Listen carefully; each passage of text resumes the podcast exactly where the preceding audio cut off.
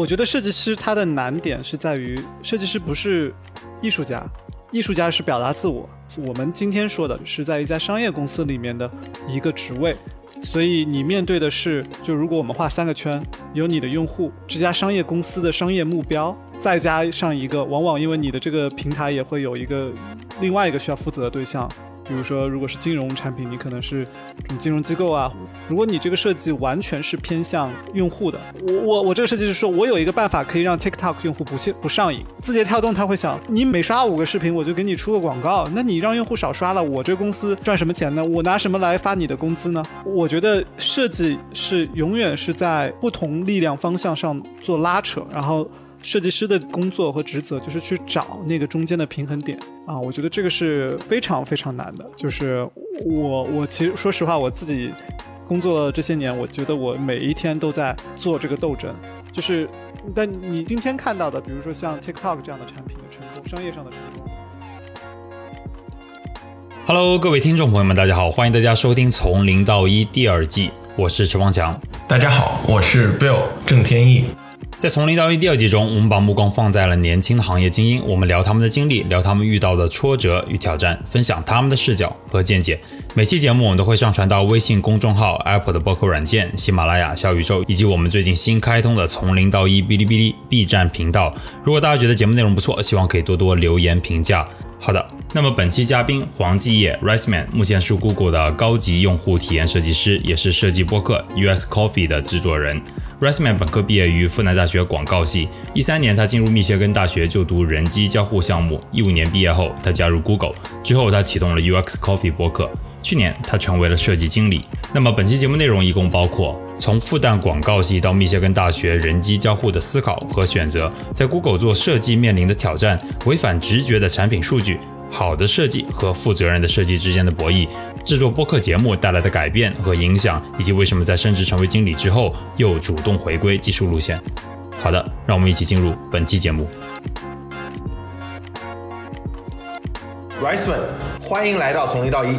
哎，你好，大家好，我是 Riceman，我现在在加州，呃，就硅谷这边生活和工作，然后我在 Google 做设计，啊，今天很高兴能够来到从零到一来聊聊天。我和邦祥呢，其实也都听过你的播客啊，然后我们今天非常非常高兴能够由你来做客我们的节目。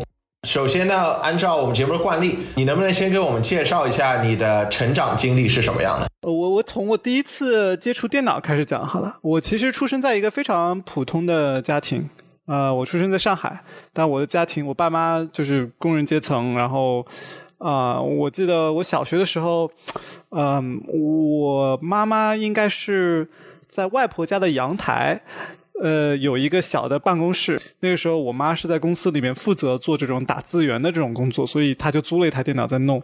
那是我第一次接触电脑，那个时候就可能小学一二年级吧，就觉得哇，好神奇，有一台就像就很神奇的机器在那里可以打出打出字来。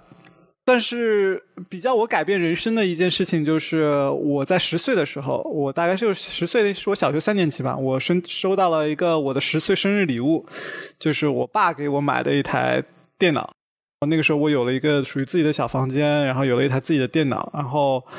就开始就接触到这样一个一个东西了。然后我小学的时候运气也比较好，我碰到了一个特别好的数学老师。自从有在家里有了那台电脑，我就发现，哎，学校里面也有这个东西。呃，那个时候其实学校里面没有电脑，但我们那个时候小学不知道为什么就有了一个东西叫机房，被我发现了。然后正好呢，那个机房是这个宋老师负责管理的，所以呢，我就下了课以后就会屁颠屁颠的跟在他屁股后面，就去他的那个。机房里面玩呃，就开始有一些启蒙对设计这个事情，因为这个设计呢，就看着那个老师在那里操作，说，哎，我怎么做出一张可以贴在学校那个呃一楼的那种那种海报墙上面的那种那种小东西，用 Word 做的。后来到了初中，升到初中以后，我因为有了这个启蒙，我我自己在家里在电脑上也捣鼓，我就我就开始会弄一些这种什么做做 PPT 啊这种东西。然后初中以后，我老师可能就发现了我有这个技能，学校里面会有那种。活动嘛，就是什么搞个音乐节啦，搞一个什么小小的文艺演出啊，然后有的时候也会有一个大屏幕要做个 PPT，也也找我。然后后来，我我当然因为接触到那那那批那那套软件，我发现有个有个软件叫叫 Dreamweaver，那个东西可以做网页。那个时候算是也就是开始慢慢的正式的接触到这个，有点像是这种网页设计这种这种东西吧。但是现在来看呢，还非常智能啊啊！但是初中高中其实都有做很多像这样的事情。呃，然后就就到大学了。我是通过自主招生进的复旦。然后我那个时候去的是新闻学院，复旦新闻学院下面有一个叫广告学系。那个时候我是那个什么高二，高二我记得高二暑假好像是零八年奥运会吧。就那个时候印象特别深，那个时候看 CCTV 五，看央视，有好多宣传片。那个时候看好多央视做的宣传片，就哇，就慷慨激昂，特别这个激动，就说这些宣传片做的真好。我受好多影响，我就想我以后我要也给我们国家去拍这种广告片，去拍宣传片，就所以去报了那个广告系。啊，我去了之后发现完全不是那么回事儿，就。那个复旦的那个呃广告学系啊，它的课程主要是偏传播理论，还有什么营销策略这种非常形而上的一些东西，很少有这种关于拍片子呀，或者是做设计啊这样的硬技能的这个课。那到大学之后，突然发现想读的这个专业跟本来想的不一样。那么你能不能讲讲说你在大学本科，后来又去读了研究生这一段时间，自己当时的经历是什么样的？当时体验了哪些东西？然后发生什么事儿？嗯，大学的时候呢，主要有两条线在同时发展。呃，一条线是爱情线，那时候呃谈了女朋友，呃，这个你你们可你要听我节目你也知道，就 Hoka 是其实是我是我呃未婚妻，然后我们其实是高中同学，但我们当时都去了复旦，然后对，然后嗯，所以爱情线在发展。当时呢有一个事情就是他因为家里的原因，就是他一定要出国，这个是在大二大三的时候呃发生的事情，然后所以呢。为了要跟他在一起，就是因为出国嘛，就远程异地。那个时候也也我会我也比较现实，我会觉得这个嗯会比较难，所以就是决定说，那要不就一起出国吧。所以就有了一个怎么出国的这么个念头，就完全是因为因为因为因为爱情线这个原因。然后另一条线在发展的呢，就是就是工作。啊，我我我觉得还挺有意思。去了一个家公司叫联合利华，消费品领域应该是很有名的，就是联联合利华保洁。那个时候也是很多人想去的公司嘛。我在一家一个下面一个部门叫和路雪，冰激凌啊，冰激凌品牌。那个下面有什么可爱多啊、七彩旋啊、梦龙啊。对我当时是在那个部门下面做这种 marketing 的实习生。我的实习虽然有对有去吴江路这种去卖冰淇淋有意思的事情，但是大部分的时间呢，工作呢是在案头做数据分析。我记得那时候，老板让我说分析一下，哎，过去这五年我们的这个冷饮销售主要和什么东西有一些影响啊？就我发现，呃，我的数据告诉我什么呢？就这些营销活动都没有用，最有用的是啥？最有用的是温度和全国的晴天数。就只要全国的平均气温啊高那么一度，或者那个晴天数啊，尤其是周末的晴天数那么高，呃，就是多那么几天。哎，那一年我们就会卖得好，就因为我还可以分地区对比嘛，就是这，所以就是可以可以做出一些比较来。我就发现这林俊杰金沙都没有用，就还不如那个大晴天，然后热一点，然后情侣可能是去马路就就去买冷饮了。所以那时候我就在想，所以我这个工作到底干啥？然后同时呢，还有一个那个时候你们可能也知道，那个时候《乔布斯传》这个这个书出来影响很大。好，我在那里翻《乔布斯传》，然后翻着翻着，突然看到乔布斯跟那个。百事可乐的那个老总总裁叫 John John Scully 吧，就是那个约翰斯卡利。然后他说：“你是想卖一辈子糖水，还是跟我一起来改变世界？” 当时当时我记得好像是这么一句话。当时看了我就我就呆住了，我就盯着那个那个话看。我说：“这是在跟我说吗？我也是，就冰激凌不是可口可乐啊，就呃对，都差不多都是糖水了，是化了以后都是糖水，对吧？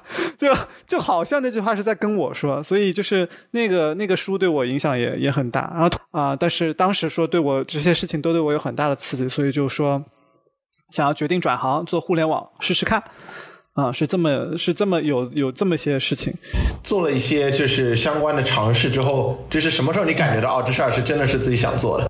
呃，对，因为就想要尝试去做这个事情以后呢，我我第一个想要说我去试试吧，所以就去了那个沪江。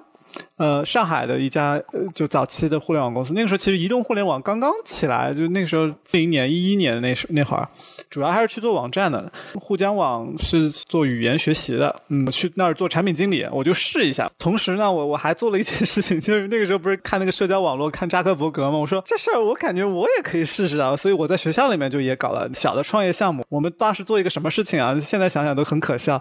我们做专注于课堂内容学术讨论。的一个校内网啊，那个时候复旦有复旦有个很有名的楼叫光华楼，嗯，非常高。那个十五楼有一个旋转咖啡厅，那个时候我就一直在那里。我说我们一起来做这个事情吧，这个事情就是下一个 Facebook 啊，很明显嘛，这个事情没做起来，就根本就那大学生，这这这太太想当然了。那大家都在谈恋爱呢，谁跟你来搞学术的这种社交网络啊？这两个事情让我发现，这个事情是是我想做的。不管有，就我在学校创业没有成功啊，然后，嗯，但是在互江网的那个做产品、做产品的那一段经历，让我觉得这个事情有意思，比比比 marketing 对我来说啊更有意思，所以就下定决心，就说，嗯，我要我要转行，我我不做 marketing 了，我不去宝洁联合利华了，我要去互联网。所以，那我刚刚讲的那条爱情线，同时也在发展嘛，就马上大三、大四要面临这个这个出国的这个事情了。那个时候就开始看我，我跟我女朋友就她她是学心理学的，我们就在找有什么我们能同时升的专业，因为因为就是想想在一起嘛，就想法很简单，就是我们如果想在一起，为了最大可能的。在一起，那我们最好是找同一个专业，这样子我们就能升十几所学校都一模一样的。那只要有那么几所录取，我们还有的选。所以到最后，我们就是这么找到了一个专业，叫人机交互，就是 HCI 这个专业。我升了十几所学校，有几所我们就都录取了。密歇根大学给了我们两个人很多很多奖学金，所以我们最后就去了。那到了密歇根之后，开始读了 HCI 的研究生，当时的感觉是什么样？八月份去，八月份的时候，Michigan 安娜堡一个大学城，特别特别美。那是我这辈子第一次见到萤火虫。我我我记得我就是在我那住的公寓下面，就傍晚那个晚霞特别漂亮，我在下面散步，突然就看到萤火虫，我说好感动，就就那种感觉很不真实，你知道吗？因为跟上海太不一样了，这是我的第一感受。然后很快，嗯，到了大概十月份，我好，这整个就就就变了。我我现在能想到都觉得浑身在发冷。十月份，安娜堡飘起了大雪，那个时候看到大雪，我就是那种。表情就哇，太美了吧！就第一次啊，第一次，我我我，因为一直就是在上海出生长大，从来也没有去过可能特别北的地方，就叫了小伙伴一起来打雪仗，打了一次，再也不打了，因为发现哇，后面就是漫长的冬季，就整个四五个月都是在下雪。但其实还有更多的啦，就其实语言。那个对我冲击可能比环境的冲击更大吧。啊，我记得第一年那个暑假实习，那个实习嘛，就是要要开会发言。就我想着，我总开会，我总得说点什么话吧。那时候就特别紧张，就怕说错话，所以我就在那个本子上，在电脑上就逐字逐句的打好我的发言稿。就就别人在讲话，就开会，大家就很就是有那种很自然的交流沟通嘛，就不是那种我去做 presentation 那种发言啊。别人在聊天的时候，比如说我们四个人开会。然后别人别别别的三个人在讲话，我就在那里打逐逐字逐句稿，然后我就错过了人家说了什么，我就因为在那里打，我接下来要说什么话。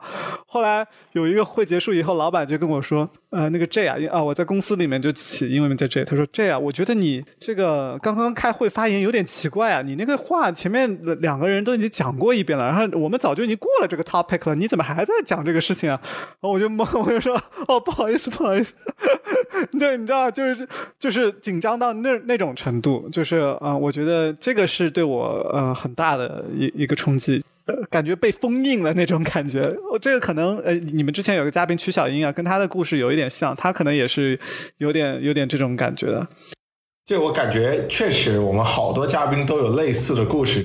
你后来是怎么一步一步的把困难慢慢的克服过去？因为当然你现在的工作也需要用到很多的沟通啊交流，那当然你现在肯定是没有问题了。那这中间这么多年是都发生什么东西？主要还是时间吧，就是这个真的就是一定会好的。就是如果你你现在就是听你们的听众啊，就是即将面临这样的状态或者马上要出国，就你们一定要相信这个事情一定会好的。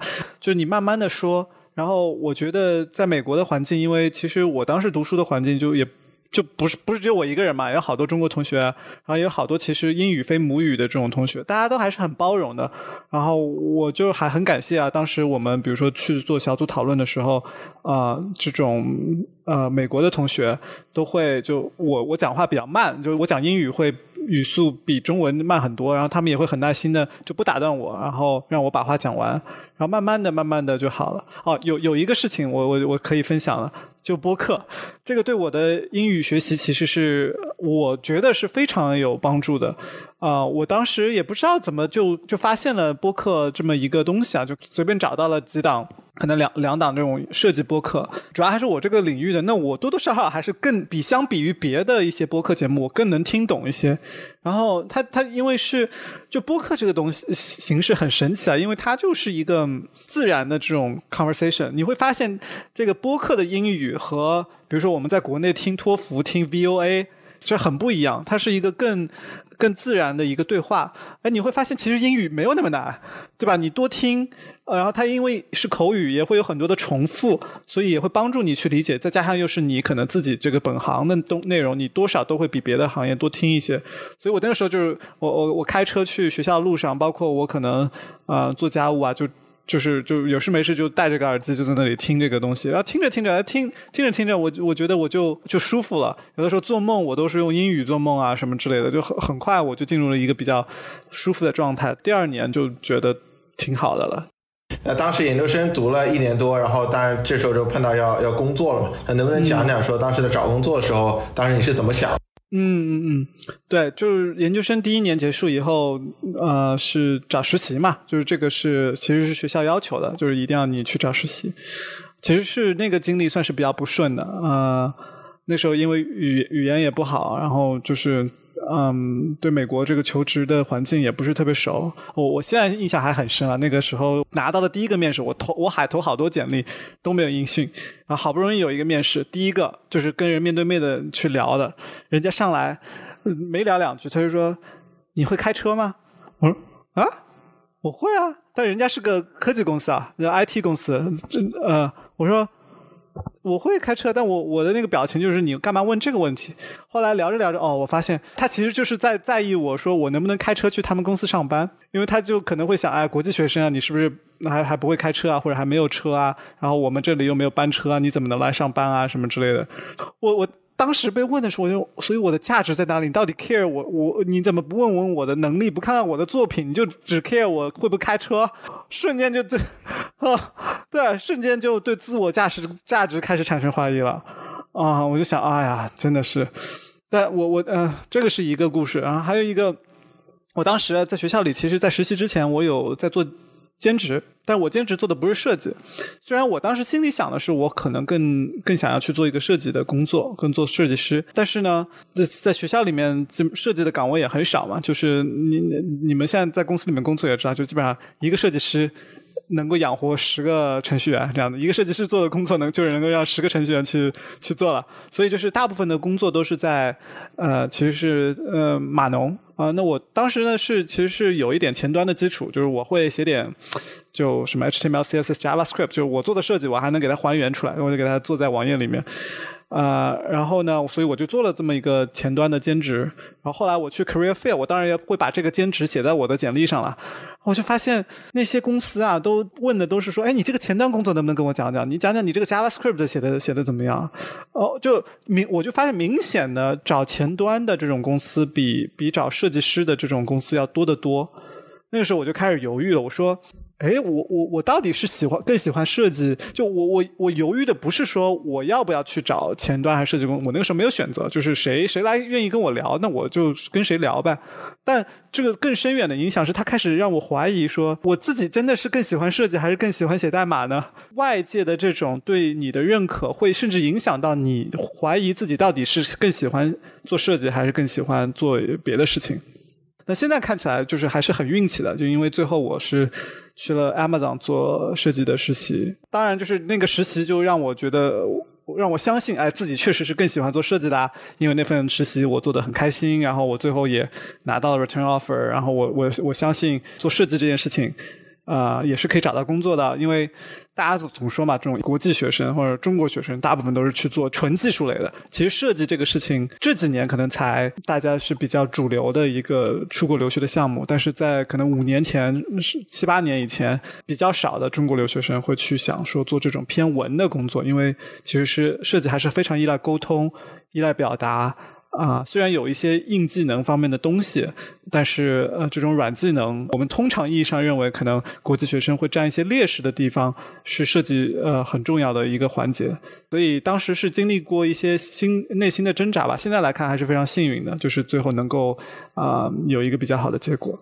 那最后你在 Amazon 做完实习之后，要找全职工作，那个时候当时是怎么想？当然我们都知道你后来去了 Google，但是后来发生了什么？嗯嗯呃，Amazon 实习之后就拿到了 return offer，然后我其实是对于我当时的老板非常满意，对我当时做的工作也非常满意。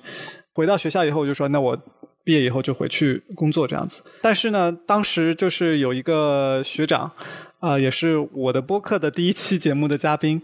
当时就是我也他他当时在 Amazon，在我快要离职的时候，他先离职了。他说我要去 Google 了。我说啊，哦，好吧。那然后然后我们聊着聊着，我他就说。你要不要也可以试一试 Google 啊？然后他先去了，所以我回学校了以后，他说你要不要也申一个试试？我帮你呃推荐一下。啊，然后我就说那好吧，我就我就申一下。所以我我其实找正式工作，我就只投了 Google 这样一家一家公司。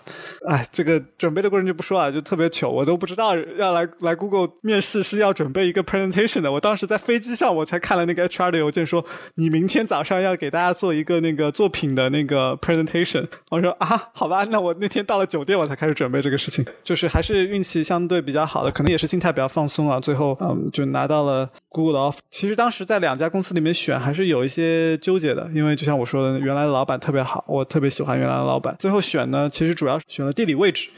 呃，我当时的判断是，我觉得硅谷是一个嗯机会更多的地方。然后就是，尤其是那个对于科技啊、互联网这一块来说的话，啊，无论是整个就业环境，还是从嗯包括这种投资啊，整个氛围啊。就是西雅图和硅谷，我觉得当时来看是很不一样的，所以呃，当时就是选择了一个，主要是选了地理位置。我其实我对 Amazon、Google，我觉得都是是 comparable 的两个两个 offer。我我我现在觉得是其实挺好的选择，因为确实在这里在硅谷让我接触到了很多我可能在西雅图接触不到的一些机会和事情。哦，我觉得这个特别有意思，让我想到这个最近网络上说的一句话，就是虽然 Amazon 对我也特别好，但是 Google 它给的实在太多了，我就来了。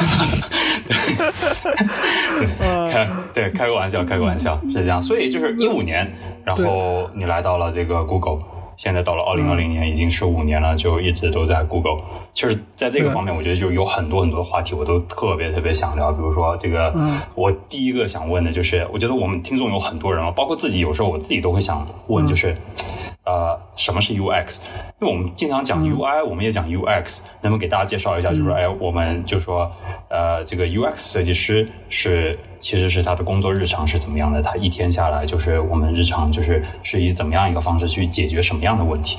我我首先讲一下，就是这个现在网上可能你们看到很多这种缩写，UI、UX 啊、IXD 什么 V 呃什么 Visual VisD 什么之类的啊，这个不要去管它，就是你们就理解成它是它叫设计师，他是做数字产品体验的啊设计师，这个是可能就就 UI、UX，其实你要。真的去讲的话，确实会有一些细分，就是可能 UI 所谓 UI 设计师或者视觉设计师，他是更偏向啊视觉展现方面一点的。然后 UX 设计师或者交互设计师，他是更偏向比如产品定义啊或者交互流程的这种定义上面的。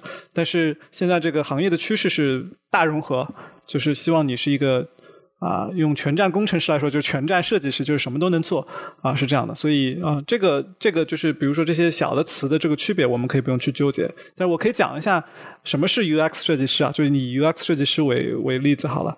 在广义上，我觉得我们的啊 UX 设计师，你可以把它理解成就是你去设计人和机器的这种交互体验。最早的时候，你想想，我们人和机器和电脑是怎么做交互的？我们把一个卡纸打孔，对吧？然后把那个打完孔的卡纸放到计算机里面，告诉他这个零和一，零和一，然后让他做一个计算。后来有了什么？后来有了鼠标、键盘，彻底改变了我们和电脑交互的这种方式。那包括你跟自动售饭机，自就是这个 vending machine 中文什么？自动贩售机？对对对。的这个交互的过程，你到超市自动结结账柜台，对吧？你用那个在屏那个屏幕上，你选那个用支付宝、微信结账的那个体验，这些从广义上来说都是用户体验设计。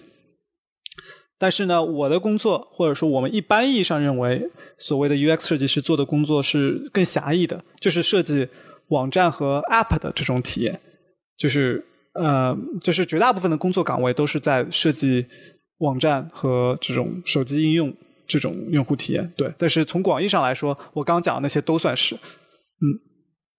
呃，这里我感觉好像可能有时候有点习惯，比如说设计师，他有时候会让我比较困惑，就是哎，产品经理他其实也要控制一件就是产品的体验，对吧？这三个角色，其实我觉得我们今天这三个人还挺凑巧的。我们有个设计师，然后我们有一个专业的咨询，然后我们还有一个程序员，就是在线撕逼。然后可不可以跟我们讲一讲这个这个就日常工作当中一天在，特别是在一个实际的项目里面，通常你会面临哪些的困难？嗯嗯。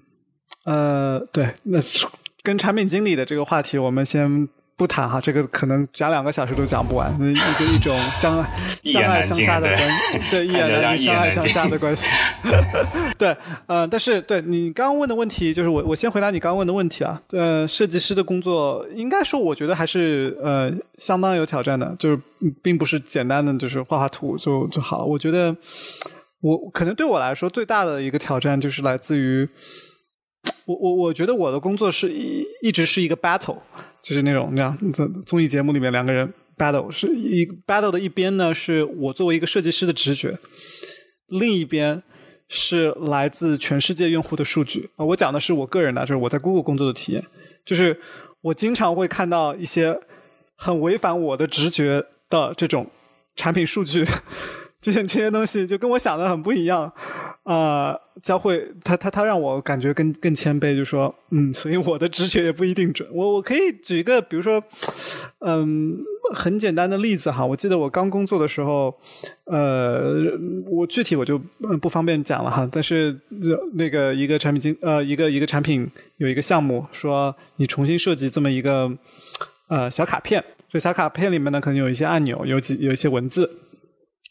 就很简单，一些 typography 就是那个字形的设计，包括那个颜色啊，然后摆放的位置啊，就这些东西。最后呢，我做了大概两三个版本，呃，我说那明显这个更好一些。然后那产品经理或者说工程师就说：“哎，你你等等，我们不急嘛，没关系嘛，我们有全世界二十亿用户嘛，我们我们拿你这三个设计都都放去那个流量里面测试一下，我们看看哪个表现的比较好，哪个用户点的多，哪个就是 engagement 比较高嘛。”啊，好，一跑两个礼拜以后告诉我，呃，那个，嗯呃，不好意思啊，这个你你最不喜欢的那个方案，呃，表现最好，你对对对，你你你喜欢的那个方案不行，我就懵了。然后反复这么几次以后呢，我就开始觉得，嗯，这事情有点意思啊，跟跟我想象的不太一样，呃，让我就是去去重新审视我的我的工作，有有一个新的角度。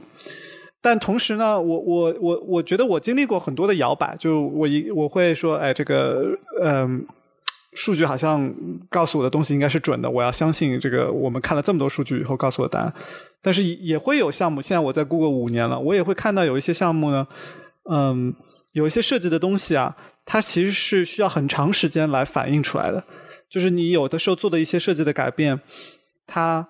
可能用户一下子是，比如说猛的，或者说有一个怎么样的增长，啊，但是可能是立即你能看到的，在两个星期、一个月的这种数据里面。但是随着时间的推移，有学习效应在里面，然后用户可能嗯用的相对多了以后呢，这个数据是会有变化的。一年以后、一年半以后、两年以后，你再看这个数据，它告诉你的又是截然相反的故事了。就是我们也会发生像这样的情况，你就会觉得，哎，所以我应该相信我当时的直觉，就是我按照我当时想的，可能又是对的了。就是长两年以后来看，那个 那个版本又是更好的。所以你看，就是一个很大的呃挑战对我来说，就是一直在直觉和我每天接收到的这种产品反馈、用户的数据之间的这种博弈。嗯，我觉得是非常难的。就是你，你什么时候要决定说你要相信自己的设计师的直觉？这个是对用户长期更好的，对产品长长期更好的。什么时候你要相信数据？说不，你不能代表全世界二十亿用户，你只是你 Riceman 一个人，你的品味不代表全世界用户的品味，对不对？就是这个是我觉得我到现在都一直在啊嗯博弈的这个这个过程中。嗨，各位听众朋友们，告诉大家一个重要的消息：从零到一的听众群已经开通了，在这里你可以和节目制作人直接沟通，和听友们交流，结识在科技、金融、咨询等行业的年轻行业精英。欢迎大家添加微信号 go to 下划线 helper，G O T O 下划线 H E L P E R，期待你的加入。对，我觉得这边有太多的东西，比如说品味，什么是设计者的品味？然后你比如说像刚才你谈到，就是说我们我们发现，就是你发现这东西不对，这东西怎么可以是长这个样子？我之前有看到过一本书，其实它里面我觉得讲的就比较给我印象深刻。它里面说的一句话说，实际上发现一个丑陋的东西，比发现一个就是说更加优美的东西更加容易。而且大多时候，这个做出优美成绩的这个就是说人来说，他其实是想要修正他们眼中的这件丑陋的东西，所以他们才会就说，哎，这个东西不对，我要这样改。只有对这个领域就是要足够熟悉，你才会发现这个东西不行。这是对我来说是一个解释。谁来告诉我们这是一个好的设计？就我们经常会说，用户在这个上面点的东西多不多，点的次数多不多。他说，用户停留的时间长不长？然后作为一个衡量这个产品的这个重要指标。然后我最近看到一篇文章，其实我觉得特别有意思，就是讲的是那个概念，就是 responsible design，就设计是有一个责任的。呃，里面提提到了就是 Echo 的那个模型，就是马斯洛的模型，就说他有说人有五层的这个需求。最低级的需求就是你的生理需求，生理需求满足了之后，你才会考虑安全，安全考虑完了之后，然后你才是说你有社交的需求，社交的需求完成了之后呢，你才会有就是说一个自我的这个认知，然后呢，最顶级的需求就是你要完成自我的实现。你进到一家公司，一个设计师，老板说你得让我的用户上瘾，上瘾就是一个好产品，他在我这个上面点东西多了，就流量来的多了，就大家就可以赚钱了。所以比如说像这个微信啊，像这个 TikTok 啊，其实我个人特别反感，它其实。没有让你尊重你的时间，它是微信啊，我这边可能讲的特别长了。微信它可能本身就是它的核心功能就是你和我一起沟通，但是与此同时，这个它其实也带来了很多打扰，什么看一看啦，另一方面带来给你打扰。所以我特别想问，就是说在这一方面，就是说在设计的责任上面的时候，刚才你提到了，就是说你经常要博弈，那你是有没有什么具体的例子，特别是你在这上面的一些想法？我觉得设计师他的难点是在于，设计师不是艺术家，艺术家是表达自我，就是你觉得什么是对的，什么是美的，你就去把它给做成你觉得对的、美的样子。设计师往往是在一家商业公司，我们今天说的，就我今天在节目里讲的设计师，是在一家商业公司里面的一个职位，他的这个职位名字叫做用户体验设计师。所以你面对的是用户，就如果我们画三个圈。有你的用户，有你的这家商业公司的商业目标，可能再加上一个，往往因为你的这个平台也会有一个另外一个需要负责的对象，比如说如果是金融产品，你可能是这种金融机构啊，或者是一个，比如说对 TikTok 来说，它可能要对广告主负责啊，对吧？就是它通常是在几个圈圈当中要找一个好的地方。那个那个圈圈的集交集的地方是那个好的设计。如果一个设计在我们以 again，我再次强调，这个是在商业公司做设计的这个范畴。如果你这个设计完全是偏向用户的，我我我这个设计是说，我有一个办法可以让 TikTok 用户不不上瘾。他每次比如说平均他刷三十个视小视频，我让他能够每次少刷十五个，减掉一半。你说这是不是一个好设计呢？是呀。就是从从用户的角度来说，就是对于那些想要把时间更少的花在 TikTok 上面的用户来说，它确实是一个呃更好的设计。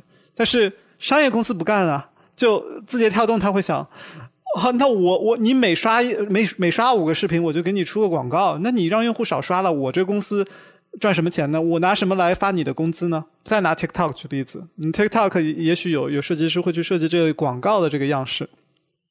你这个广告的按钮，你是做的那种怎么样子能够吸引用户去点呢？那这样子的时候呢，用户就会哎呀特别想点，特别想买，对不对？你做直播打赏这种东西，你特别特别可以做的特别就 engaging 或者特别的这种吸引人。那广呃广广告主当然开心啦，或者说是那个直播主当然会开心啦。你这样子做当然是好的，但用户可能就啊，那商业公司也会开心，对吧？那你这种东西都是有 commission 在里面的嘛，你每次点击都会赚钱，但用户可能就不开心啦，对吧？就是就我觉得设计是永远是在一些东不同力量方向上做拉扯，然后设计师的工作和职责就是去找那个中间的平衡点啊，我觉得这个是非常非常难的，就是。我我其实说实话，我自己工作这些年，我觉得我每一天都在啊做这个斗争。就是，但你你你今天看到的，比如说像 TikTok 这样的产品的成功，商业上的成功，或者说有很多这样子的吸引用户不停的刷信息流的产品，啊，它确实是因为商业目标可能盖过了其他所有的，所以导致了它的产品做的越来越上让人上瘾，然后。设计师可能在当中发挥的责任呢，他就把自己人作为设计师、作为用户本身或者作为人的这个角色被消磨了，或者是被被盖住了，以至于我们现在看到的很多设计都是让人上瘾的设计。嗯，我觉得这可能就是平在一个阶段平衡呃天平过于的倾向了某一端，而另一端就是啊不够的这样一个表现。但我也不觉得一个好的设计就是应该不考虑商业目标的。对，我觉得我觉得这是对的。其实我我们之后有一个问题，就是什么是一个好的设计？这个问题有点类似于你去问一个人什么是幸福，就是 你你你所谓的幸福是什么？就是好的设计它有太多的这个理解。就是刚才我觉得就是我是赞同的，也看目标是什么。我的目标是为了盈利，那为了盈利，它有一个好的设计。我们的目标是为了就是说就是说啊，创造一个就是更好的一个什么高质量的，就是。更少就是发更少的信息，带来更多的一些高质量的交流，那也有另外一种设计。这跟我们在哪里，我们在的环境有关系。也就是说，比如不同的公司，呃，企业的文化给设计师带来了，我我觉得好像是给设计师带来很大的影响，对吧？对对对，啊，你你这个观察非常准确啊，就是可能你从消费者、普通用户从产品当中也能看出来，每家公司的设计哲学，甚至是公司文化，通常也会反映在呃产品当中。嗯，其实我我举几个典型例子吧。嗯，苹果是一家设计主导的公司，这个可能是业内公认的。啊，Airbnb 它的两个创始人也是设计师，所以你会看到他们的产品呢，确实有很多小小的细节，或者说这种就那种设计的巧思啊在里面。Google。是一个工程师起家的公司，啊，他的这个怎么说呢？他的这个公司文化就是一个非常工程主导的。你从用最终呈现给用户的产品，你就能看出来。我我这里我不知道我能讲多少，但是你们能可能能感觉到，就感觉 Google 的产品，哎，感觉就很快很简洁。网网页上那个 Google Google 点 com，你现在上去还是就是一个 box，然后。公司的大量精力都花在我怎么去优化这个网页呈现的这个速度上面，精确到毫秒级，甚至是什么十分之毫秒级，对吧？就是他花了很多心思在这件上面。那那可能 Airbnb、苹果这样的设计文化驱动的公司，他们可能就会去更多的考虑，嗯，就是这种设计的小巧思啊，这样这样子的问题。我觉得，嗯，确实是这样的。我不觉得这当中有任何的优劣，我也不觉得。Airbnb、Airbnb 和苹果就是更好的公司，啊，是更好的，就是设计驱动就一定比工程驱动更好。就我觉得现在来看，几家公司都是非常非常优秀的。Amazon 可能是产品、商业、商务驱动的更多一些，它也是全球市值最高的几家公司之一啊，对吧？就你最后从商业、商务上，呃，最后从商业目标上来说，啊，任何的这种嗯文化都有它的。好和坏吧，就是工程设计、产品、商业这些东西，它的不同的驱动方向也不一定就是谁优有谁优谁劣的这样子的一个关系。但是确实是我喜欢的一本书，里面叫呃那个《黑客与画家》，然后呢，它里面就是呃里面有一章节，其实讲的就是设计者的品味。它其实提出了一大堆的这个，就说什么啊，什么是好的设计？它它有点像呃。呃，也不好说吧，就是可能就是说写起来有点像是写论文一样的，就是好的设计是什么样子，好的设计是什么样的。但我觉得里面提出了一个观点，就是说，呃，设计好与坏这个东西其实是非常有个人偏好的一个事情。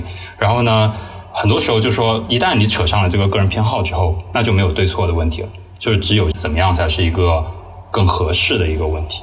美这个东西就是非常的虚无缥缈，就是大家都在找，就是不断博弈的一个过程。对。对，不同的公司、不同的设计师也会有不同的呃设计哲学。这个我可以之后我们讲到播客，我可以讲一期我们之前做过的节目啊。我们啊请到一个苹果的设计师来，我们前苹果的设计师，他是 Mac 的可能前几个设计师吧。他又讲说，在苹果他做设计的时候就只考虑为自己做设计，没有数据，不看数据，不喜欢听数据，有数据他也不看。呃，就是他想的是，他们想的是什么呢？是说，如果我喜欢这个设计。如果我觉得这个设计好，那就一定全世界上有那么可能百分之十、百分之二十的人跟我有相同的品味，他们也会喜欢我的设计，就会来买买我的产品。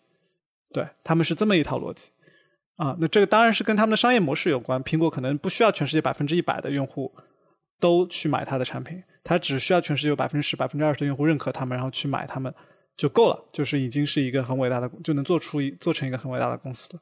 而在 Facebook、Google 这样的互联网公司来说，他想要的是满足全世界绝大部分用户，而不是说只去抓那百分之十、百分之二十。如果只抓到那百分之十、百分之二十，那广以广告模式为主的这种商业公司是很难啊成呃做出大成就来的嘛，对吧？所以就是商，我觉得很大程度上也是各个公司商业模式导致了啊设计师、设计者。在做这种产品决定、设计决定的时候，有这种哲学或者原则上的这种不同。我突然想到，你前面最开始问问题的时候，想说到一个，就是关于品味，或者说你看到一个东西不好，呃，你怎么去做这样子的一个事情？我觉得这是一个非常好的。你就如果听众有人想说，哎，我是不是适合做设计啊？你可以自己自己这么问问自己哈。你看到一个东西，你觉得不好、不好用、不好看。或者就是不爽，你会不会想改它？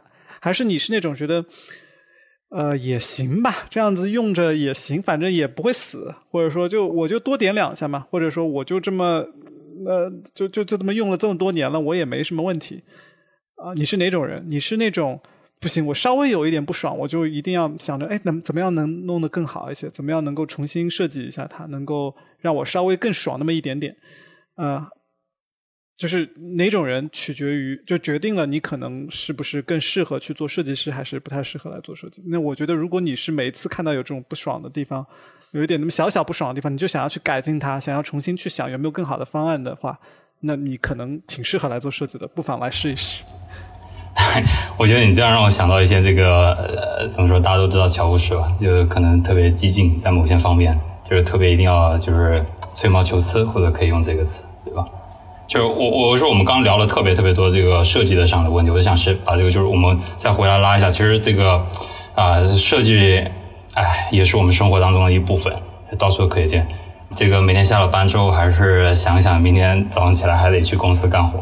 然后我这边知道你一个就是非常有趣的一个 fun fact，就是啊你提到就是说，哎你在博客上其实提到说自己成为了 manager，但是后来最近又决定就是马上就回到了这个 IC check，就是。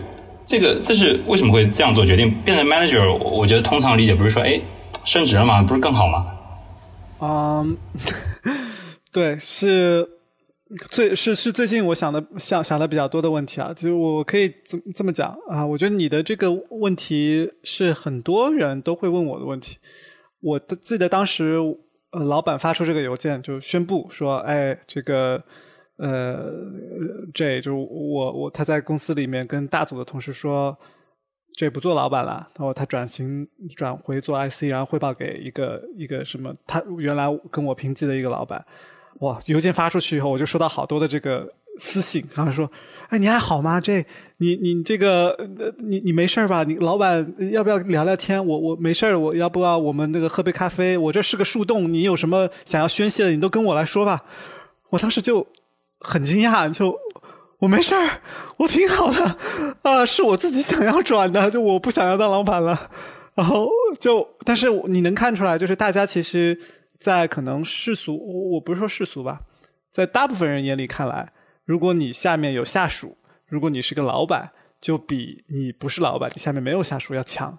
如果你从一个管理者转向一个。非管理者，那一定是像，一定是降级，一定是你做错了什么事情，老板把你给贬低了，或者是怎么样的，对吧？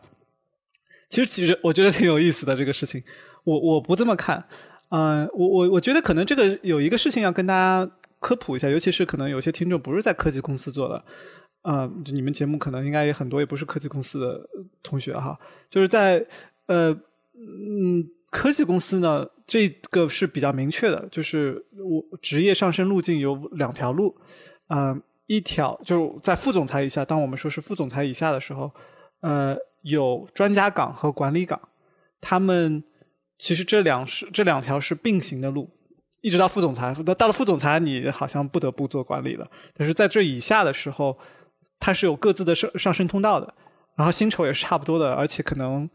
啊、我知道在在在 Facebook、在 Google 可能有一些专家高级的专家岗啊、呃比管理岗的那个薪酬还更高一些。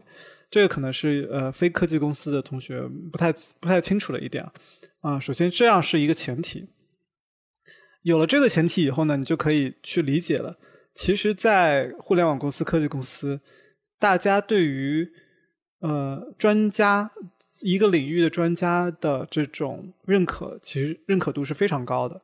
它不不一定是不亚于是你是一个管理者或者什么，在可能很多传统企业里面，啊、你很难做到说一个人对一个产品做，就是以个人的能力来对产品做出很大的影响。但是我觉得在科技公司里面，你你刚刚提到那本书《黑客与画家》嘛，它里面强调的一个很重要的一个点，就是说在互联网产品、科技产品里面，个人对于产品的影响是可以是非常巨大的。你可以就依靠写代码做设计，就做出一个呃影响力巨大的这么一些一些事情了啊、所以，所以我我的故事是这样：我去年年初的时候，我是就想试试看，那说能不能做管理。我我我想要培养一下自己的管理能力嘛，所以我就转了管理岗，我就想试一下。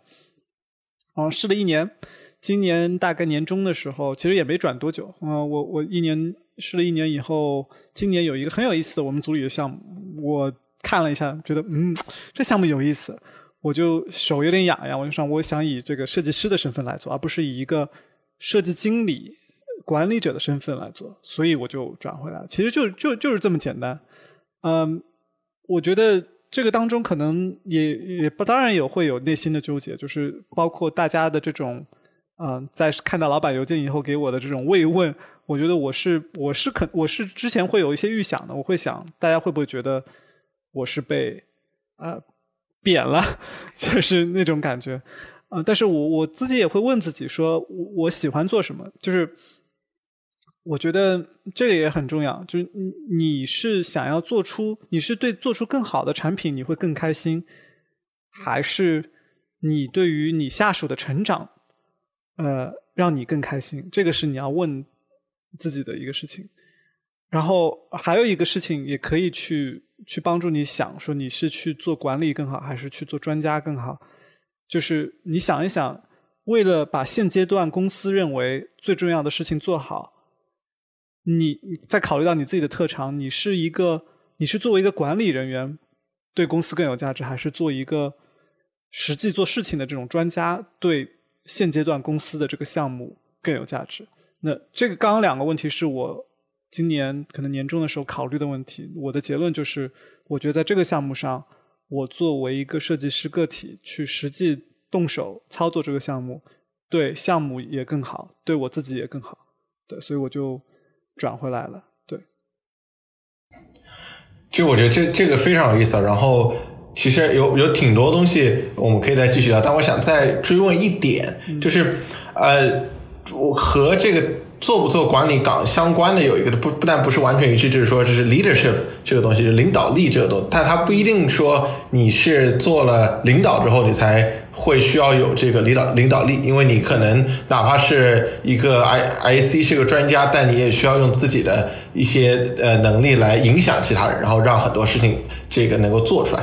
所以能不能讲一讲，就是你在 Google 的这一段时间，在领导力这件事情上的一些一些思考，就是可能说是自己身上的一些改变，也可能是说你观看呃看到四周的人在领导力上的对对你的一些影响。就我我觉得我们能不能就就领导力这个话题，你可以讲讲你在这几年的一些思考。嗯，我觉得你说的非常好。领导力不等于领导，不不是领你做了领导你才有领导力，对吧？领导力这个是一个是一个能力。嗯，对，很多人做领导也没有领导力，这两个我觉得其实很多是平行的。对，就是他虽然只差一个字，但是其实差了很多。其实我我自己回想，什么样子的人你会觉得他是有领导力的？他未必是你的老板。我我我自己是这么看，我觉得一个有领导力的人是一个自身能力首先得要过硬的人，就是你要怎么说以身作则，就你你自己做的东西放在那里，让大家就觉得说得过去。不不管是写代码、做设计，你是定义产品，对吧？你你做出来的东西让大家觉得它就是行，它就是好。这个东西我觉得是呃很是是是一个前提条件，这个是领导力的基础。如果我觉得嗯。呃，我领导力和管理力、管理能力又是分开的两个事情。我觉得一个好的管理者可以是，就是写代码写的不没有下属强，或者说他做设计也不怎么样。但是你我们当当我们讲领导力的时候，我觉得和管理能力是又是两个事情。所以领导领导力和管理能力都是三个分开的概念，我们不能混为一谈。如果我们只讲领导力的话，我觉得我刚刚讲的你的这个专业技能上的能力。肯定是前提条件，然后第二个，我觉得我自己感受比较深的是一个好的、一个有领导力的人，是一个会画饼的人。虽然我们讲画饼这个事情，一般都是以一种嘲讽或者说就是那种不太好的这种那个，但是我觉得一个有领导力的人真的是要会画饼，而且他不是画饼，是你真的相信你的前面有一张饼，你要把这个方向指给大家，说你看，如果我们往前走，我们一起往前走。就是能拿到那块大饼，而且那块大饼非常大。你要把这个话给讲出来，你要给大家看到，你要把那个你看你看到的，而别人可能还没看到的饼给画给大家看。然后，其实很重要的是激励大家嘛，让大家知道为什么你要跟着我往前走。我其实还挺挺好奇的，就是国内的这种互联网公司九九六有多少是因为大家真的相信那张饼在前面，就是受到了这种激励感染，就是。可能是有这些公司里面有非常有领导力的这些人，向他们的下属，嗯，画出了这样的饼。那我觉得这样子才可能会有这么长时间的九九六，不然我很难相信，就是怎么会有这种这种事情。但这个这个九九六，我们这个事情今今天不聊。但是我觉得这是会画饼是是领导力的一部分。然后我我稍微提一句，呃，管理能力是一个分开的事情。一个好的管理者可以是怎么说呢？可以把他的重心完全放在他下属的成长上，就像一个好的老师，呃，大好的大学教授、大学老师，他的优秀学生往往也会他的成就或者能力也会超过他啊。所以管理能力是一个完全相对分开的一个东西。我我们今天我今天就不聊了，但是我觉得这个事情是很有意思的事情，而且确实是一种能力。我过去一年的经历告诉我，就是。哪怕你很会画饼，哪怕你自身能力很强，也不代表你就是一个好的管理者。这个当中就海了去了，就是有很多书去讲这个事情。对，是，我觉得这个东西其实也可以完全再讲一整集的这个节目。但是我觉得刚刚你讲的已经是非常有意思。啊，接下来我想就是。就讲到你的做的这个播客，其实也是我觉得今天最有意思的话题之一啊。这个你的 UX Coffee 的播客，从网易云上看到最早一期是二零一六年的四月份左右，那么到现在已经过去了四年，接近四年半的时间，其实很长了。所以能不能讲一讲一开始的时候做这播客当时是怎么想的，然后是如何坚持了这么久？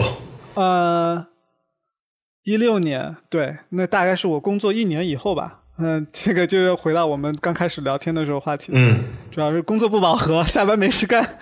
啊，然后那那那你总得找事情干吧，对吧？然后再加上我平时听英文播客，前面我也讲到了，我那个时候因为就是一开始是因为想要就学习英语，很偶然的机会发现了一些呃设计类的英文播客，有一档节目叫 Design Details，我在读书的时候我也听，后来来这边工作了以后我也听，啊，是一档采访。英文呃是一个英文节目啊，采访这个在硅谷在美国的很多设计师的，嗯，这样一档节目，我觉得很不错。然后我当时发现就是没有类似的这种中文播客，我就想着说，呃，要不我我自己做一个吧，就是帮帮自己，也是帮国内外的这种华人，就是华人设计师有一个共同交流吧，就是有这么一个目的。嗯，所以就我们会请来这种。苹果、Google、Facebook 这样大公司里的这种设计师、产品经理，有的时候也是数据分析师啊、科学呃那个产品呃那个什么工程师啊、我们会聊一些很现实的职场问题，就什么产品设计为什么越来越被数字指标驱动了，这是一个我们去年比较比较火爆的一个一个一期节目。你如何在公司里面有效的 pitch 你的 idea？这好像是啊、去年年底我们做的一个呃题目。作为一个新进的管理者，你有什么事情是要注意的？啊这是我去年转了管理岗以后三个月，我我非常的这个痛苦，非常 struggle，就是就由此而做的一个问题，采访了很多不同公司的管理者，讲了他们的这种呃过来人的这种经验。啊、这这个是很多就是你看，刚刚都是非常现实的职场问题。也会，我们也会请一些比较有意思的嘉宾聊一些没那么接地气的啊，就是但我们自己是很感兴趣的问题。就比如说，我们做过一期啊、一个 emoji 的表情是怎么从无到有来到我们每个人的手机里的啊。我们采访了那个设计很多这种中国风的这种 emoji、中国元素的这种 emoji 的那个一个设计师，讲他是怎么闯入到这个世界的 emoji 审核委员会，把这些中国元素什么。呃，筷子呀、饺子呀，然后外卖盒呀、呃，红包啊这种东西，怎么怎么把它给弄弄到这个我们的手机的键盘里面的？还有题目像比如说无障碍设计和我们健全人有什么关系？对吧？一个中文字体是怎么诞生的？跟我们的呃工作没有那么息息相关，但是也都是非常有意思的话题，我们也会聊。对，这些大概是我们在节目里面会会聊的问题。嗯明白。做了就是这么久的播客，你觉得做这档播客对你带来了哪些改变啊？或者说有有没有哪些这个有意思的故事可以分享？当然，你刚刚前面你讲过苹果的这个，但有没有其他更多的有意思的故事可以分享？挺大的吧？那我我认识了很多人，就这个做播客这个事情，你们可能也有这种感觉吧？你们大家都是做播客，就是他给了你一个借口去认识很多厉害的人。你没有这个东西的时候，你没有这个借口，谁跟你来聊啊？对吧？所以这个是认识很多人是绝对是一个很大的收获。然后，嗯，还有一个就是我我做播客这个事情让我其实更更会讲故事，我觉得这个是一个很大的收获。我不知道你可能听我们播客你也发现了，我们播客可能和有一些播客不太一样，我们是很重剪辑的，也会穿插很多的主持人的串场。我们是试图把一个很长的一个访谈串成一个有机的一个故事，有因有果，然后有就是让听众能够很容很方便的听下去的，也不会觉得呃特别干燥啊，就是太无聊啊这样子。所以我们会做很多的这种编辑的工作。其实讲故事的这个能力，我觉得是现代人、现代职场人很重要的能力，不管是你做什么工作的。嗯，我觉得做播客这个事情锻炼了我这方面能力。这个事情其实，在对设计也很有很有帮助啊，因为我们做设计很多时候都是去 pitch 自己的设计，你怎么把你的设计方案很引人入胜的讲给你的 stakeholder，就是你的相关的这种老板，让他们听你的客户，让他们相信你的这个方案是最好的啊，我觉得这个也是有有帮助的。嗯，有一些有意思的事情啊，我我记得一八年还是一九年，我回我回我们 Michigan 那个学校，呃，安娜堡回回去开招聘会做演讲，我刚开口，台下就有同学就在那里指着我，我说干嘛？干嘛指我？后来后来结束以后，他说：“哎，你是不是那个那个谁，那个 UX Coffee 的那个那个主播呀？”我说：“啊，对对对。”就你看，我一开口就被人认出来了，就是我的这个学学弟学妹，就可能那个声音其实是非常有魔力的这个事情。就是哪怕你没有见过这个人，但你可能听他的节目听多了，你就会感觉好像你认识这个人。是。然后他们就那天就跟我说，有点穿越次元的感觉，怎么嗯，节目里的人出现在了我们学校里。啊，对，然后那个让我特别很印象很深，就还挺有意思的。就不相似的故事，我也从我们嘉宾那里听到过。我刚刚讲我们第一期那个节目嘉宾叫曾浩，他有一次去一个呃 design conference，就是一个设计的行业会议吧，就科技的会议里面。他当时就是在台下面，就是他是个听众，他也就是就大家就是这个会议。休息的时候，就可能喝喝咖啡、聊天的时候，他就在那里跟别人聊天，聊着聊着，旁边就有两个人说：“你这声音有点耳熟啊，你是不是那个 UX Coffee 第一期节目的那个嘉宾？”就被认出来了。然后他，然后后来就周周围就围了一些人，哎，对对对对对对，就是可能因为这个圈子比较小啊，大家可能就听了我们节目就会认出来，连嘉宾的声音，他只上了一期节目。他可能都被认出来了。就我觉得这个是嗯特别特别有意思的，对。然后哦，然后对，还有有意思，就比如我我我因为这个呃做节目的关系，我在微信上搞了个嘉宾群，上面我把我们的嘉宾都拉在一块儿。过了一段时间呢，我就会发现这些嘉宾啊，他们会互相联系，互相跳槽。这 有的时候我跟他们是是随便就聊聊了几句，我说你现在怎么样啊？说哦，我跳去那个谁谁谁的公司了。哎，那个谁谁谁不是那个谁？对，他说就是那个在群里认识的。对就也会有也会有这样的事情发生，对，就还挺挺神奇的。对对对，啊，哦，我我我我我，对我突然想到你前面问的问题，就坚持啊，坚持这个事情。啊，你刚刚问了，我忘记回答了。就是我觉得这是对我也是我很大的一个改变。我是一个做基本上所有事情都是三分钟热度的人，绝对不坚持，坚持根本就没不在我的生活里面。啊，但是这件事情做了四年多，我觉得确实挺不容易的。我觉得有几个方面，我其实我总结过，我想过为什么。一个是我觉得做自媒体相对来说是容易坚持的一件事情，因为它的反馈非常及时。你看着你的播放数字，你看着听众给你的留言，你就是会觉得有额外的动力，有外部刺激。它比你写一个网站、写一个 App，在那里默默的抠半年，写代码对着屏幕自己一个人，那个要容易坚持多了啊！这个是客观现实的，我觉得。所以你如果要做一个这种 side project，我觉得做自媒体挺好的，就是这一点挺有帮助的。第二个，我觉得主要是因为有团队。就我觉得你们两个可能也会有这种感觉，就你会有懒偷懒的时候，你想，哎，我好累啊，今天公最近一周公司好多事情，我们要不就算了吧？或者你你停更，你跟停更个一个一两个月，你就会想着，要不就算了吧？就反正也没人那个什么。但是呢，你如果有团队，别人就会督促你说，哎，你看这上期节目剪的怎么样了呀？我们下一个嘉宾你去联系了没有啊？就你累的时候，你的团队会帮你顶上。你有事的时候，你的团队可以帮你补上。我觉得这个是也是特别重要的，啊，这个可能是对我个人来说也是很大的一个学习，就是说团队是呃非常重要的。我们其实是有好几个人在一起做这个事情的，嗯嗯，对我们我我们也是，就我们特别同意这一点，就是一个人做的话，这周如果加班加的多了，那就不想干了。但是有有一个 team 的话，是非常就是大家这个 team spirit 其实是非常重要的。好，非常好。我们最后还有一个两个板块，其实也是比较固定的环节。一个是关于职业上的一些建议啊。我们前面讲了很多你的一些个人的经历，不管是在 Google 还是在之前读书的时候。那么，纵观你读书工作这这这么多年的时间，就你觉得哪一些决定你做的非常好？而且，特别是说，你觉得从从中间有哪一些建议，你可以给到那些像你这样对科技互联网就是非常感兴趣的，可能比你稍微年轻一点的人？啊，我觉得“纵观”这个词太大了，不，我我这个人生太短，就还纵观不了，就非常小一个线段，根本纵观不了。但是那就看一眼就不用纵观。对对对，就就瞥一眼啊！我觉得啊，我我我我我觉得其实可能跟我最开始分享的故事有点关系。你看，我我是会建议大家，尤其是可能你们听众学生会听众比较多的话，我会建议大家就多去尝试，不要着急。尤其如果你还在学校，真的你不读什么专业根本没有那么重要。就你不用急着说你这个专业啊，我花了四年时间读这个书，我是不是一定要找一个对口的工作？不然我这四年白读了。那你要你要这么想，我不知道大家有没有听过这句话，说人生百分之九十的财富是来自四十岁以后。呃，这个是有数据支撑的啊，这个大大家可以去去找来看一看。那你想，你要是百分之九十的财富是四十岁以后，你着什么急呢？你才二十岁啊，哪怕你三十岁了，你还早呢。我我身边也有很多同事啊，Google 的同事非常优秀。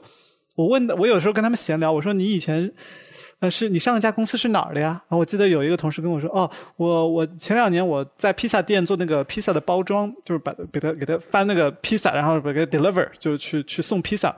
然后有一个有一个同事跟我说，那个我前年给人去装修房子，我是专门去那个铺铺地板的，啊，他是一个做那个用户体验的人。然后，哎，就特别有意思。你会发现，他们年纪都很大了，就是都已经三十几岁，嗯，他们人生经历都很丰富，就是做什么的之前什么经历都有，就是都是特别很多都是一些，嗯，当然是美国人哈。就是你会发现，他们一直在探索自己人生的方向，也不着急。哎，他们我说那所以你就你问他们的职业发展呢？他们说，哎，我就来看看，比如说做 UX writer，就是做这个用户体验的事情是不适合我，我也就来试一下。啊，他们来试一下，试两年，哎，他觉得不行。那个铺地板的那个同事做了两年就走了，说我去旅个游，我可能想做个咖啡师。我说好啊，厉害呀！就我觉得真的不用着急。我觉得国内可能因为自媒体很多渲染焦虑情绪，大家都在想，就是会去想啊沉没成本啊，去想这种太多东西。我觉得找到在四十岁以前，我就我就给大家定个数数吧，四十岁以前去找到那个让你有兴趣的事业。这个好处远比你想象的要大很多，就不要不要太着急，多去尝试。当然我知道，可能很多人都会说你这个站着说话不腰疼，那我这买房怎么办呀？那个，但你想想，百分之九十的财富是四十岁以后买房，不着急，不着急。对，对你刚刚讲到焦虑这个，其实特别特别有意思。我们很多嘉宾也都会提到这个东西。那就是假设现在这个听众他说啊就。是你刚刚讲，确实会有一些现实上的一些压力，或者是职业上的焦虑。那这时候你觉得，就如何应在应对压力、应对焦虑这件事情上，你自己有什么好的一些策略，或者有什么好的一些建议可以给听众呢？这个东西我觉得跟投资有点关系。你想想，你投资的时候，你什么时候压力最大、最焦虑？就是当你把你所有的全部身家压在一只股票上面。你就想，哎，我明天早市早上六点我就要起来开始看这个股票，它稍微一点波动，你就压力特别大，焦虑。我觉得，我我这么我这些年我学到的一个就是处理焦焦虑和压力的一个方式，就是分散投资，就是你不要把全部事情都压在一个事情上，你要找一个平衡。你要是把所有的你的精力、你的能量、所有的你的赌注都放在一个事情上，比如说工作，那如果工作一旦出现了什么不可抗力，市场环境不好了，你老板换了，啊，或者你这次评级没给没给好了，奖金没发了，你就会哇，这压力好大，这这个焦虑的不行。但你想想，如果工作只占你人生的百分之二十五，你剩下你还有百分之二十五分配给了，比如你的业余生活，比如你做个播客，你还有百分之二十五你给了你的亲密关系，对吧？给你女朋友、你的朋友、家庭，你还有百分之二十五给了这个 NBA 看 F 一看西甲。就如果是一个比较相对平衡的状态，我觉得你可能就没有对工作就没有那么大的焦虑，因为你不会有，就你觉得你只付出了百分之二十五你的能量，它可能没办法是百分之二十五你的时间哈，但是就是你的精力、你的投资、你的精力投资，那你就不会有那么大的焦虑。实际上，那百分之剩下我刚刚讲的所有的这些事情，你的业余生活、亲密关系、家庭、朋友，我觉得这些东西可能给。给我带来的这种能量也是很很大的，这些东西真的不比工作，嗯，就是不重要。我我我我是这么想的，就是不要把所有事情压在一件事情上。对对对，对，就不要把所有鸡蛋都放在一个篮子里。就用传统的话来讲，对对对，然后去找去找一些这种，就当然你如果只有只有一个鸡蛋，那没办法，那你去找一些别的鸡蛋，对吧？这样你再去找多个篮子，就就呃就会好一些。好的，那我们就进入最后的这个快问快答的环节。这一部分的话，我会问你一些比较简单的问题，然后这时候你就告诉我第一个你想到的答案就可以。嗯，首先第一个，你最喜欢的家乡食物是什么？喜茶，芝芝多肉葡萄。啊，你最喜欢的旅游景点是哪里？嗯，我我爷爷家，我爷爷家有是在上海的一个农村啊，嗯，有有个菜园，旁边有葡萄藤架。然后旁边有水稻田、小池塘，我小时候特别特别喜欢那个地方，现在全拆了，但是那是我最喜欢的旅游景点。嗯嗯，你不工作的时候会做什么？呃，看 NBA、看 F 一、养花、种草、刷 YouTube。呃，如果说你可以选择世界上任何一个人和你共进晚餐，你会选择谁？我外公，因为我没见过他。啊，能不能给跟大家推荐两首你呃特别喜欢的歌？这不好意思，我不太听歌，我的我的歌 都是我我女朋友在那儿放什么，我就随随便听一下，我没法给大家推荐，我不听歌。好的，好的，没问题。好，那么接下来我们会也会问每个嘉宾，就是推荐两到三本喜欢的书。然后呢，但这一期的话，除了书之外，可以再讲一下播客。嗯，呃，我先给大家推荐两个我特别爱听的播客吧。一个我有有两个我放一块儿讲，一个叫 Ninety Nine Percent Invisible。还有一个叫 Hidden Brain，啊，Hidden Brain 是美国国家广播电台 NPR 做的啊，这两个都是非常质量非常非常高的播客，我强烈推荐给大家。这两个播客的共同点就是，他们都是在讲我们个体的行为和选择是如何在不经意之间被影响的。就有时候他们也会结合一些社会热点呃来讲啊。啊，就我就比如说你们要听的话，我推荐你们，比如 Hidden Brain，它有一个系列叫 You Two Point O，啊，里面的真的做的特别好，特别精致，然后每次听都会有启发，有的时候我都会标心，然后去做做一些笔记这样子。然后，但是虽然我是做笔记，但是就是它也不会让你觉得是一个特别枯燥，就是感觉特别干货特别多什么的。但是它对于我认识自己、认识这个社会、认识。啊，世界都有很多的启发性，强烈推荐给大家。Ninety nine percent invisible 就是它这两个播客中文翻译过来对吧？就百分之九十九的看不见的东西，和 hidden brain 就是隐藏的大脑对吧？就是有些东西我们自己如果不去深想的话，你可能自己就不经意你就想不到，你没想到你的行为和选择是如此被影响的。所以这两个播客我会放在一起给大家推荐。然后还有一档播客，呃。也很有名啊，可能你们都知道，就是 Startup 是那个著名的 Gimlet 那家公司的第一档播客。我推荐他们的第一季节目啊，我不知道你们之前的呃嘉宾有没有推荐过，但是那个就是用他们用声音来记录下了 Gimlet 这家公司自己创业的，后来卖给了这个 Spotify。对他的最开始的故事，从从他们给投资人做 pitch，给到合伙人跟合伙人讨论这股权怎么分配啊，然后。怎么给公司起名字啊？跟老婆讨论这个，老婆是不是应该加入自己的公司啊？就特别特别有意思。我觉得那个记录的特别完整，是绝无仅有的。包括他那个主创人也说，他这辈子能这个样的播客只能做一次，就是因为他是真实的故事记录，再也做不出那么好的啊播客。所以我强烈推荐给大家去听他的第一季。那后面几季呢会不太一样，那质量会我我会没有那么喜欢，但是第一季我强烈对大家去去听一下，嗯。呃，书我我推荐两本吧，一本叫《非暴力沟通》，我今年上半年看的，这这个可能也是很有名的书啊。嗯，我觉得不管是对于亲密关系还是非亲密关系，呃，这个沟通都是非常非常重要的。就是我看了这本书以后，也是很受到启发啊。我觉得，嗯，推荐大家都去都去看一看。这个在当代社会，尤其是充满焦虑、你的压力很大的时候，你尤其要注意你和你。爱的人，你你在乎的人的这种沟通方式啊，要去理解。我觉得这个东西不，我看了这个书以后，我发现沟通这件事情绝对不是很直觉的，就很符合直觉的。正确的沟通方式有的时候是反直觉的，所以你要去看这个书，去理解这个所谓的反直觉的沟通方式是什么样的。第二个可能跟跟就是跟今天主题有点关系，就是设计设计类的，我推荐一本叫《设计中的设计》，是我也是今年年中看的书。是原研哉写的，这个可能也是畅销书吧，大家也很有名。但是你可以看到，在这本书里面看到一个呃日本设计大师的这个养成之路吧，可以这么说。那如果你对原研哉感兴趣，你还可以去看一本他写的另外一本书，叫《请偷走海报加三》，嗯，就是呃也是很有意思。你把这两本书连在一起看，大概就能感觉到一个日本设计师他的成长的故事，从。最开始设计什么大米包装，一个很就很小很小的一些东西，一直到给日本的这种冬奥会、奥运会设计场馆，设计整个奥运会的这种标志，啊，他就是整个这一路来的这个成长过程，包括我，我觉得我很受感动、很受启发的，就是他的这种对于民族责任、对于宣传日本传统文化、对于啊把这种。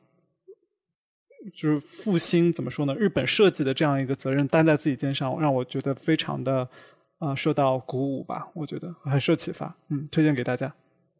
非常非常棒啊！最后我们的结尾的问题也是每次都是同样的结尾的问题，就是在工作上或者生活上，你遇到过最暖心的一件事情是什么？这是什么感动收场吗？差不多，呃。